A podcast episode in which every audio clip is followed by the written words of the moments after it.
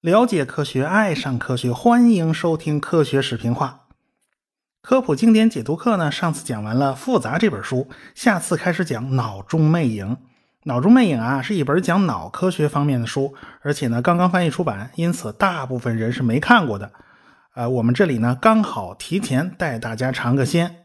作者拉玛钱德兰博士呢是加州大学圣迭戈分校的脑和认知研究中心主任。他一开篇就讲述了一个幻肢的故事，大家呀也都听过我讲特拉法尔加海战，也都知道啊，纳尔逊那是独臂独眼呢，但是他经常会感到那只被截掉的手臂仍然是存在的，好像被没有，并没有被截掉，他能感觉到那只手臂被人触碰，那这究竟是怎么回事呢？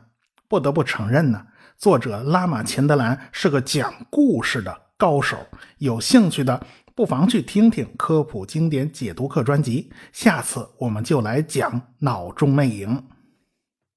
好，我们书归正传，上文书讲到了法拉第的生平和贡献，他的那本书啊，把两个年轻人就推上了历史舞台，一个是一八三一年出生的麦克斯韦，这一回我们要讲的是另外一个年轻人。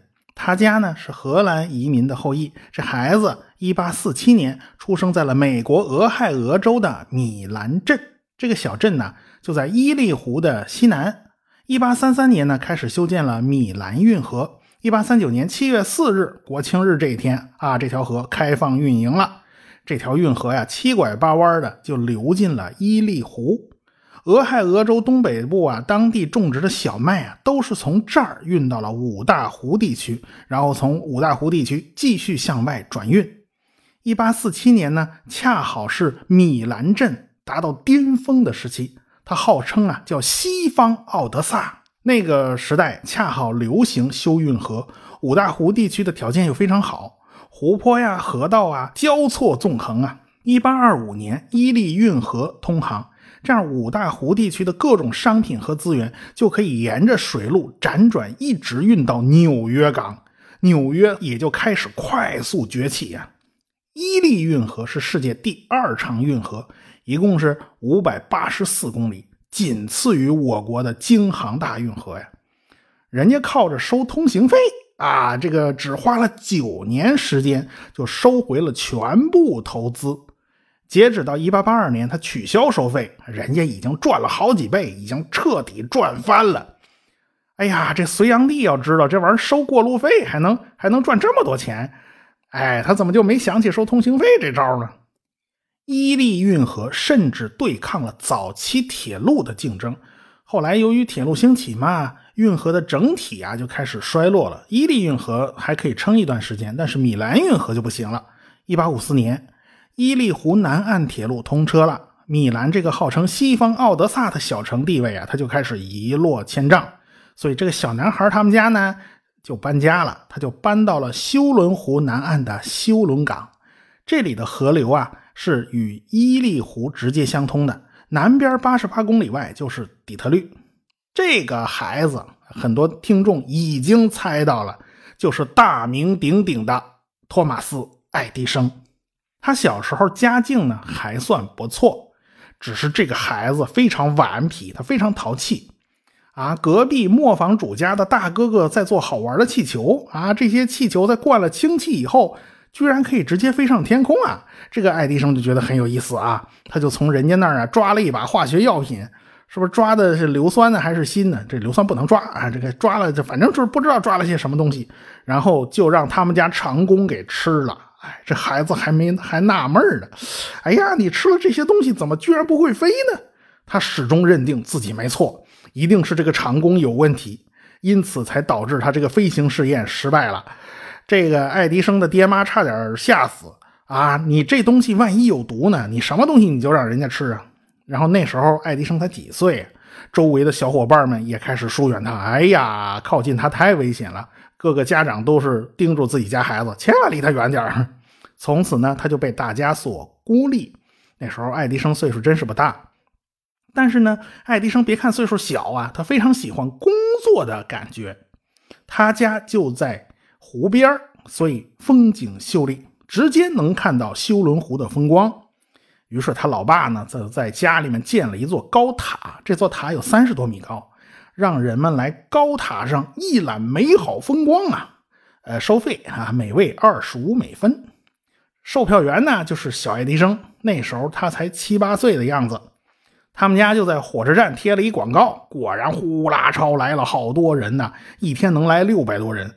小爱迪生呢就在那儿是门口收钱，收钱收到手软。不过呢，大家新鲜劲儿一过呀，也就没什么人再来了。这小爱迪生就觉得特无聊，一天就没事干。哎呀，他就跟老爸说：“咱们降价吧，啊，甭二十五美分了，咱们一毛钱一位吧。”他老爸同意了，可是降了价呢，还是没人来。这个孩子又给出了个主意啊！你别看他才七八岁，咱装个望远镜吧。他老爹还真听他的，装了个望远镜，装了望远镜他也没人来。这个生意啊，看来是做不下去了。但是这孩子就此喜欢上了有一份工作的感觉，哎，他决定上菜市场去卖菜。他干的还真不错。他一年卖菜能挣五百美元，由此可见，爱迪生从小那就是有商业头脑的。后来呢，由于生了一场病，小爱迪生上学呢就比较晚，他八岁才上学。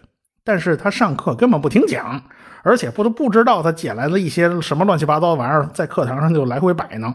哎呀，老师训他，他也不听，所以老师就非常不喜欢他。更要命的是。他问了一个老师根本就无法回答的问题，那就是二加二为什么等于四呢？那老师差点哭晕在厕所里啊！这问题你该如何回答呢？越是这种基础的问题是越难回答的，你可千万别觉得这事儿简单呐！你起码要弄懂什么叫皮亚诺公理呀！要知道后来罗素和怀特海这两位大哲学家在那本超级巨著《数学原理》里边。啊，他一直到了三百七十九页，才有一加一的推导过程。你你别以为这事儿简单啊！这小爱迪生嘎嘣一下提了这么个问题，哎，于是老师就觉得这孩子太过分了，这个就让学校给劝退了。这孩子太笨啊！爱迪生的母亲不肯承认自己家孩子笨呢，他觉得自己家孩子非常聪明。为什么呢？孩子的母亲她本职工作。他就是一位优秀的教师，他以前就是当老师的，因此他觉得自己的判断不会错。他决定自己教育孩子。你别说，这个母亲真的不一般。他拉过儿子，叫儿子立下誓言呢，这一辈子一定要干出一番大事业，哼，一定要狠狠的打学校老师的脸。你别看他是在家接受教育。他还是有严格的教学计划的。春天呢，咱就在家门口草地上读书啊，反正不冷不热。夏天呢，咱就一家人在高塔上瞭望啊，看看湖光山色。咱晚上还可以看星星。这高塔反正建了也建了，也没人来参观，是吧？咱就不能让它浪费。秋天，孩子就开始学习各种世界名著，比如说《鲁滨逊漂流记》啊，这小说，小说也是学习内容。他八岁呢就开始读莎士比亚的作品啊，是到了九岁就开始读有关自然科学的内容，比如说帕克的《自然与试验哲学》。哎，这本书是那个时代最基本的科学知识的读物。这本书上啊，好多科学知识都记录的非常的详细。哎，基本上那时候最新的东西这本书上都有。爱迪生从此对科学有了浓厚的兴趣。他开始迷上了化学试验，呃，的特征就是成天往家捡玻璃瓶子。他老妈就觉得这事儿比较危险，万一有毒呢？你万一弄炸了呢？但是架不住孩子哀求啊，他也就答应了。好了好了，你继续搞吧，你别搞出事儿来。在母亲的教导下，小爱迪生十岁就读完了罗马帝国衰亡史、休谟的英国史、席鹏的世界史。啊，当然，孩子还很小，复杂的数学呢，他实在搞不明白。因此，他在读牛顿的那本《自然哲学之数学原理》的时候，他就非常吃力。那多新鲜的呢？你叫现在的读大学的去读，可能也挺也都觉得挺吃力的。他觉得很多东西不是明摆着的呢，为什么牛顿要费那么大劲去做数学推导呢？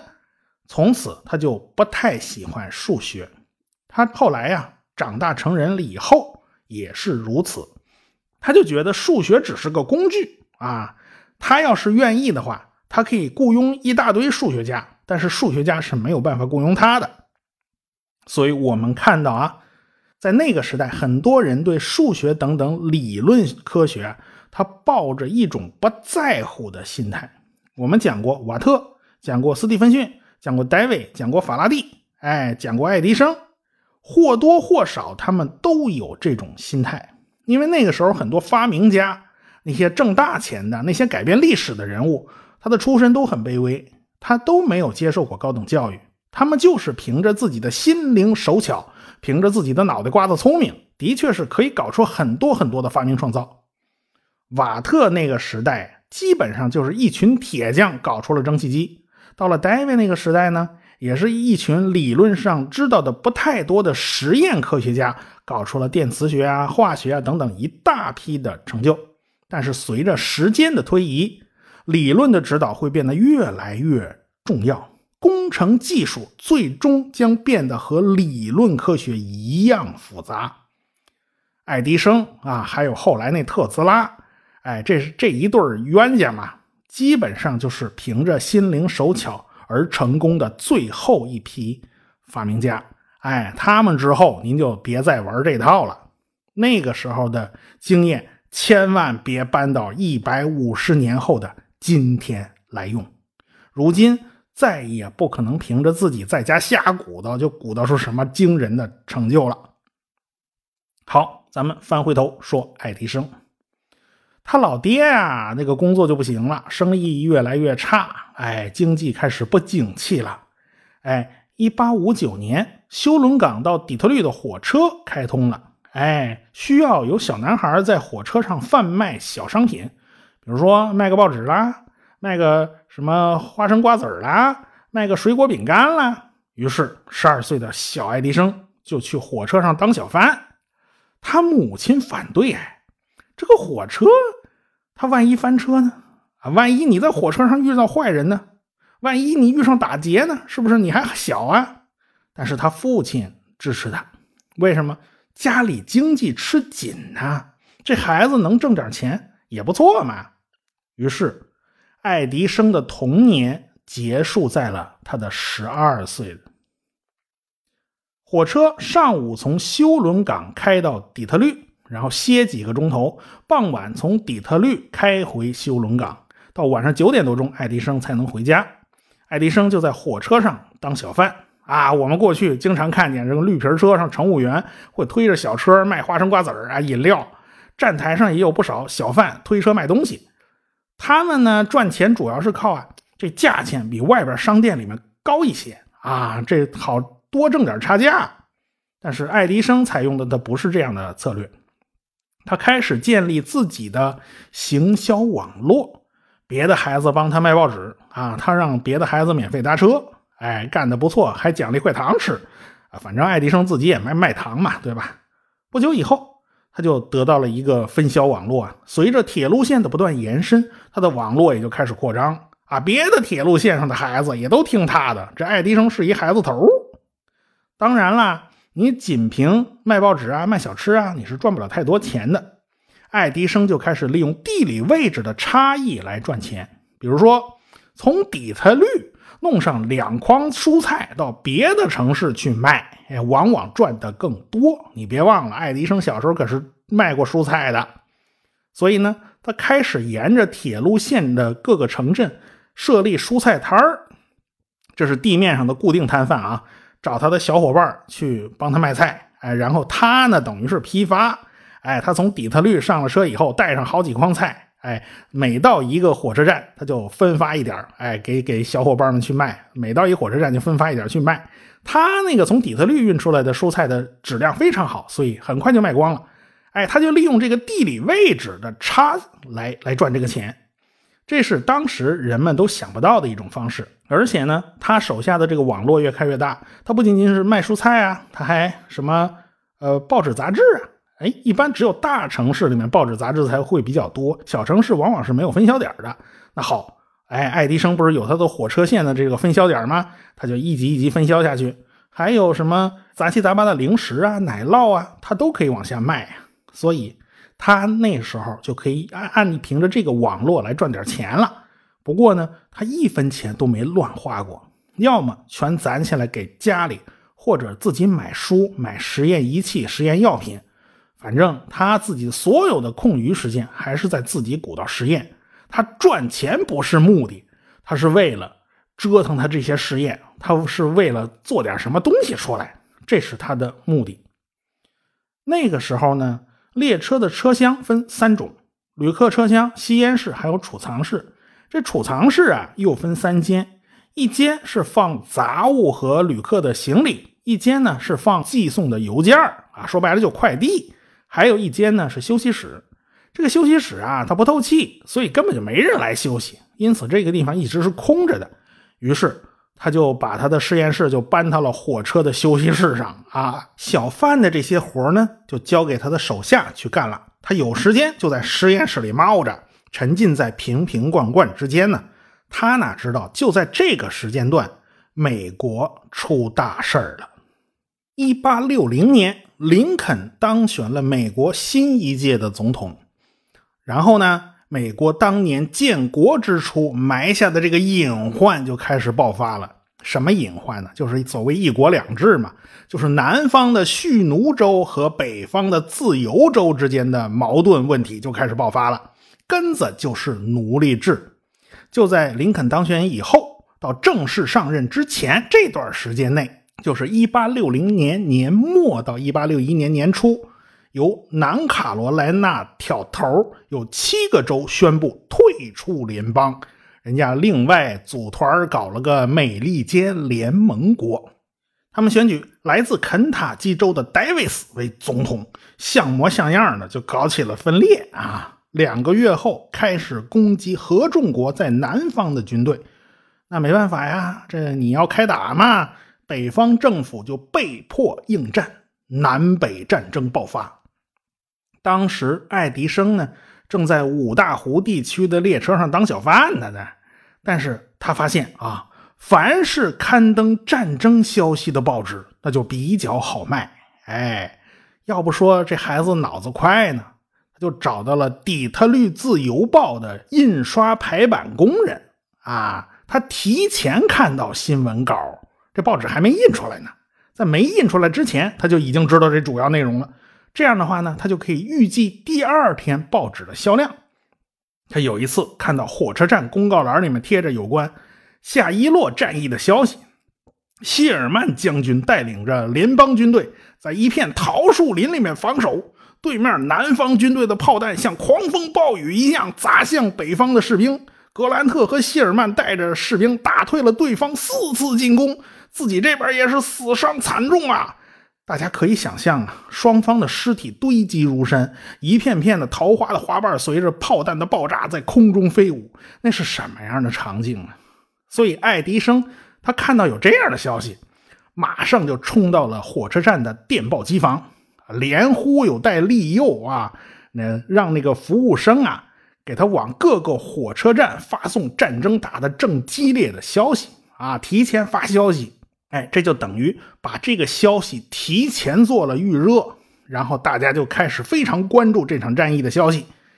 第二天，果然爱迪生的报纸比平常多卖了 N 倍！而且，爱迪生还把报纸的价钱从五美分啊涨到了一毛钱啊。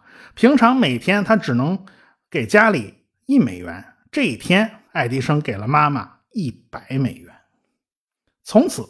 爱迪生跟电报结下了不解之缘，他就明白了信息速度有多么重要，时间就是金钱，这一点儿都不假。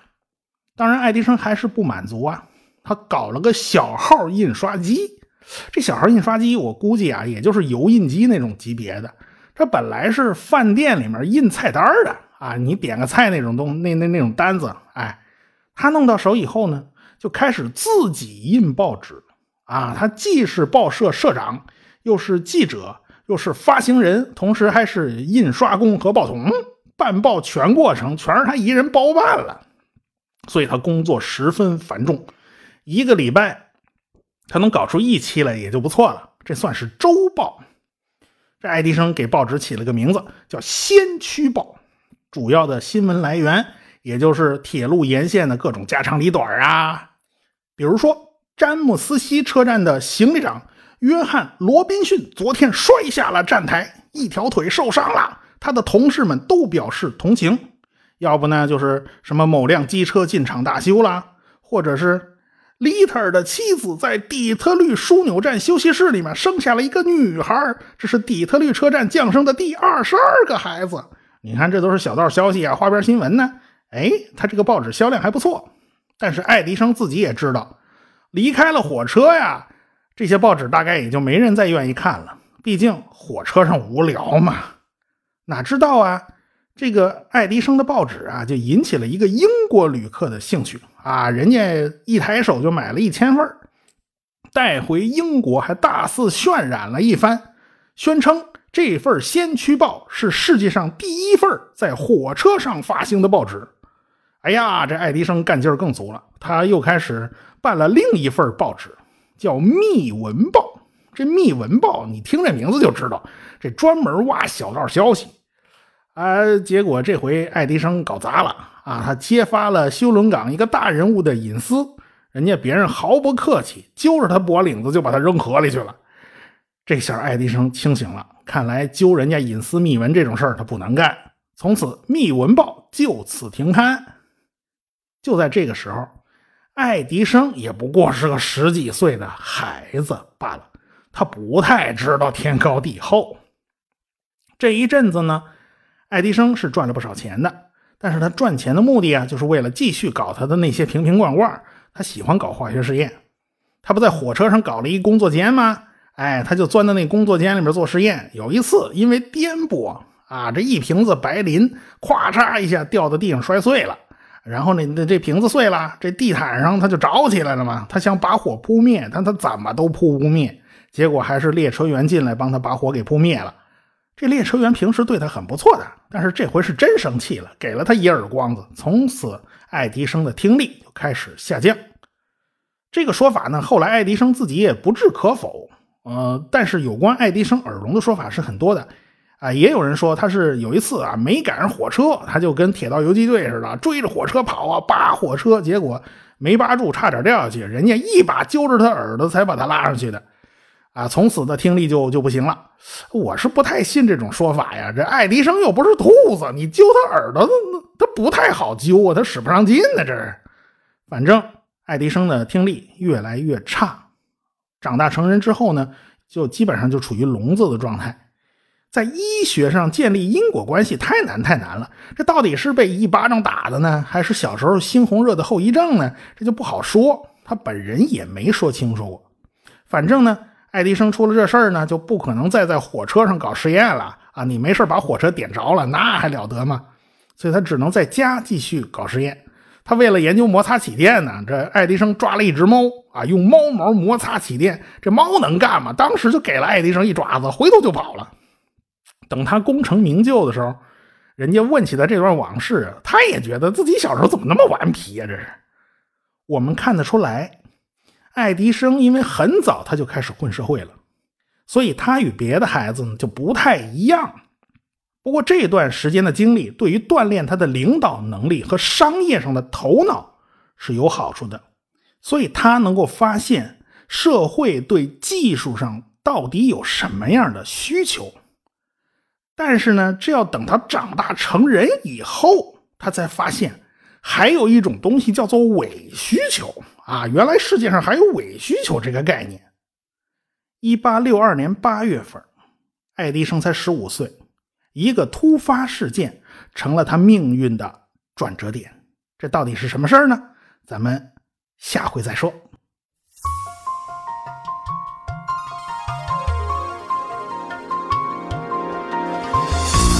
科学声音，理性的力量演讲会，二零一八年再度来袭。我是回到二零四九的刘敬正，我是科学有故事的汪杰，我是科学史评化的吴京平，我是王木头讲科学的王木头。我是原来是这样的旭东。四月二十九日，我在我的故乡浙江绍兴，欢迎您的到来。绍兴啊，真是个好地方。鲁迅、陆游、王阳明、蔡元培、王羲之、贺知章等等啊，名人可以说是多到数不过来。从小就背诵，从百草园到三味书屋啊，早就想去看看了。还有老酒、茴香豆、社戏、乌篷船，孔乙己走进咸亨酒店，逛完江南水乡，再听一场理性的力量演讲会，从历史走进现代，从过去回到未来。购票请关注“科学声音”微信公号，在菜单中即可购票，一千张门票售完即止。